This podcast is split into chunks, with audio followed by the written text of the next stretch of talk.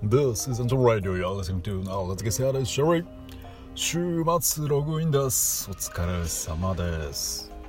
最近年末年始っていうのもあるんですけど仕事が忙しくてですねまああのいい感じに忙しいのでまあまあ充実してるっちゃ充実してるんですがまあ週末が来るとやったぜっていう感じですね皆さんも今今日何日？18? え1月がそろそろ終わりますが毎日お疲れ様でございます、えー今回86回目はですね、えー急なんですがあの最近というか昨晩 YouTube を見ていてあの昔の懐かしいアニソンを聞いてですねうわーって懐かしいって思ったんであの私が好きなアニソントップ5をカウントダウン形式で紹介していこうと思います。よろしければお付き合いください。はい。ということで時間が足りなくなるとあれなんでもったいないんであの早速ですねカウントダウンで私がいいなと思ったアニソンを紹介していこうと思うんですが別に私あのコアなアニメファンとか漫画ファンではないんですけれどまあ多分私がね1987年生まれ今年で32歳？32歳？32歳か。なんですけれどまあ有名どころはある程度見てると思うんで今回のランキングもねまあ有名どころばっかりなんですがまあまあアラサーの方なんか懐かしいなっていう気持ちに浸ってもらえると思うんで早速カウントダウンで紹介していこうと思います。No.5 せやね。今回ねあのこの No.5 とかね No.2 っていうのが言いたくて。っていうのが言いたくてね今回この回をやったっていうのもあるんだけどまあまあいいじゃない。ねたまにはね。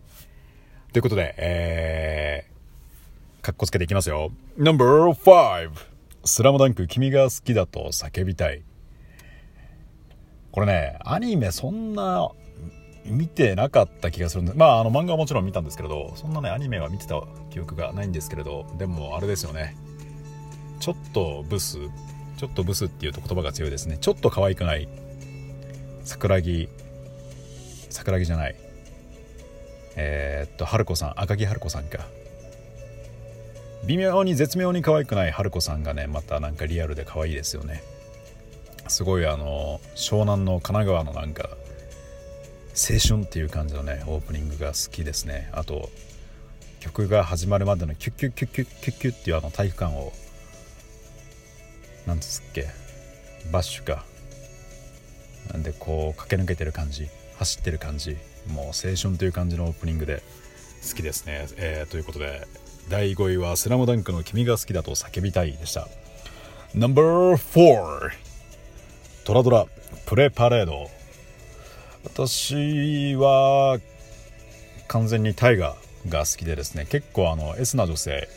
に普段は尻に敷かれつついざとなったらガバッと上からみたいのが私はたまらなく好きなんですけれどトラドラはあの冬になると見たくなりますね。特にクリスマス前。これはまあ2回3回くらい見たのかな。私はもう大河が完全にタイプなんですけれど。これもまあ青春っちゃ青春ですよね。まあ青春にしてもちょっとなんかなんだろう。華やかすぎるというかまあね。もちろんアニメの青春ではあるんですけどこれ見たことない方がいたらぜひおすすめしたいですね。このなんだろうな。なんかアニソンっていう最近のアニソンっていう感じのねなんかワカワカした感じのアニソンなんですけれどオープニングなんですけれど。まあこれはアニメの内容もあって好きですね。ということで第4位はトラドラのプレパレードでした。ああとちなみに今回あのランキング紹介したやつ全部 YouTube のリンクを貼っておくんでまあ多分全部違法にアップロードなんでそのうち消えちゃうかもしれないですけどまあまああるうちはよかったらあのこの番組のリンク貼っておくのでよかったら飛んでみてください。ということで続いて No.3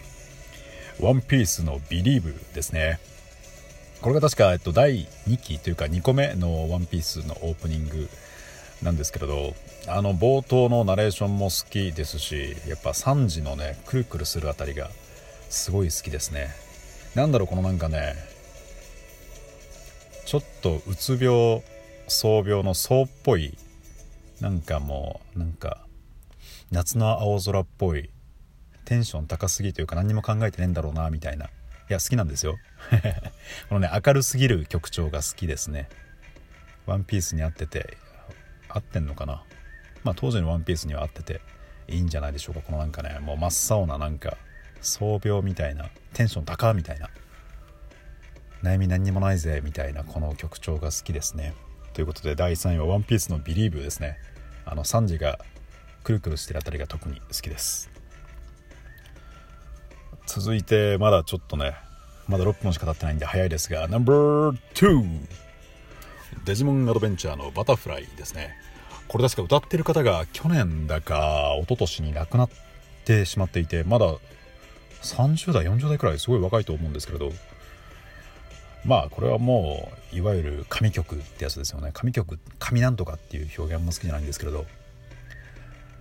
これはデジモンは当時それこそデジモンあのたまごっちみたいなやつも多分ねシーズン5くらいまで全部持ってましたしアニメも見てましたね。エテモンとかデビモンとかエンジェウーモンとかですよね。懐かしいですよね。これは何だろうな。アニメの内容デジモンアドベンチャーももちろん好きだったんですけれどカラオケで上がりますよね。何だろう曲が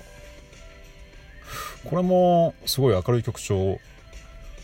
なんだろうなすごい好きですね。あとあのデジモン進化っていうあのデジモン進化のね CG というかアニメーションがオープニングの中であるんですけれどあれが好きですね。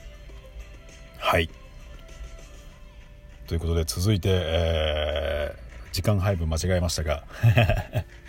早速まあ時間が足りなくなるよりいいんでですね、えー、第1位の紹介をしていこうと思いますということで No.1 ルローニケンシンの2分の1ですね。これ前回ラジオトーク前回というかねあの私のラジオトークの中どこかでも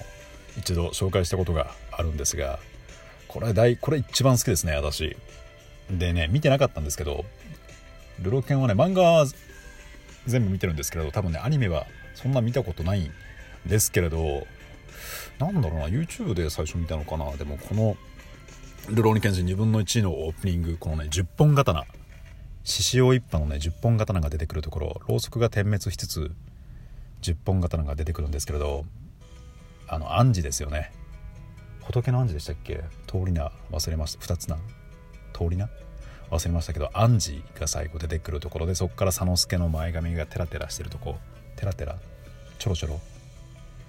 がすごい好きですね。これルロケンの2分の1はぜひオープニング見てまあルロケンにあんまり思い入れがない人は見てもあれかもしれないですけれどあのね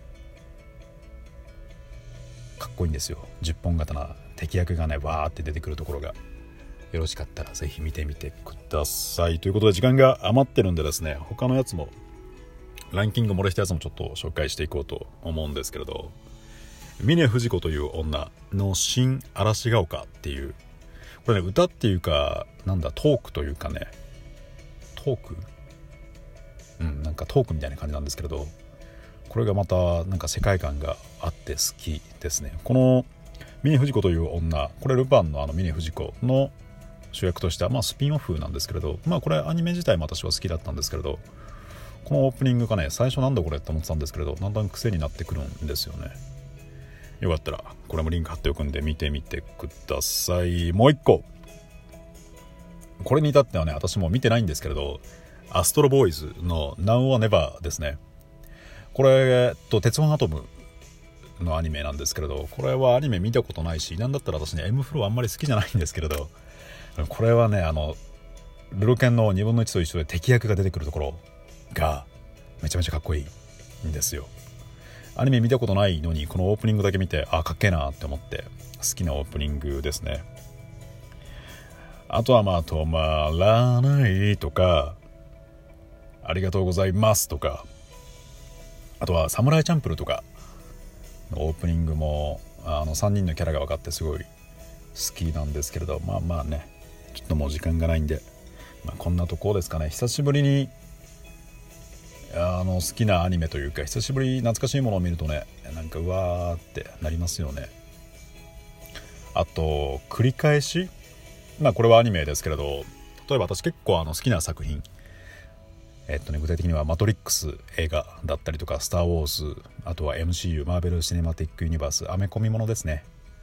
だったりあとは127時間とかまあ好きな映画あとは好きな本とか結構私ね何回も何回も見る人なんですけれど繰り返すのっていいなと思っててまあ価値観は人それぞれなんですけれど例えば SNS でいうと Pinterest っていうあの好きな画像を保管しておくものあとはタンブラーって言ってまあブログなんですけれど Twitter ってね刹那的というか一回つぶやいたらもう忘れちゃうんですよ。それに対して SNS じゃねえわ Pinterest とかタンブラーは何回も自分で読み返すことができる。まあ Twitter も読み返そうと思えば読み返せますけど Pinterest とかタンブラーは一回自分がいいなって思ったものを好きな映画や好きな音楽好きなアニメを見るのと同じように何度も繰り返し見れるんでですね。でだんだん繰り返し繰り返し見ること読むことによって自分の中にその考えが染み渡っていくような気がして好きですね。繰り返すの。ということで、えー、皆さんも好きな、えー、アニメのオープニング久しぶりに見返して繰り返し見てみてはいかがでしょうか。ということで今回はねなんか急にアニソンを紹介してみましたが、まあ、よろしければ次回もお付き合いください。ということでお相手はあなたの耳のひとときを奪いたいあんちゃんでした。バイバイ。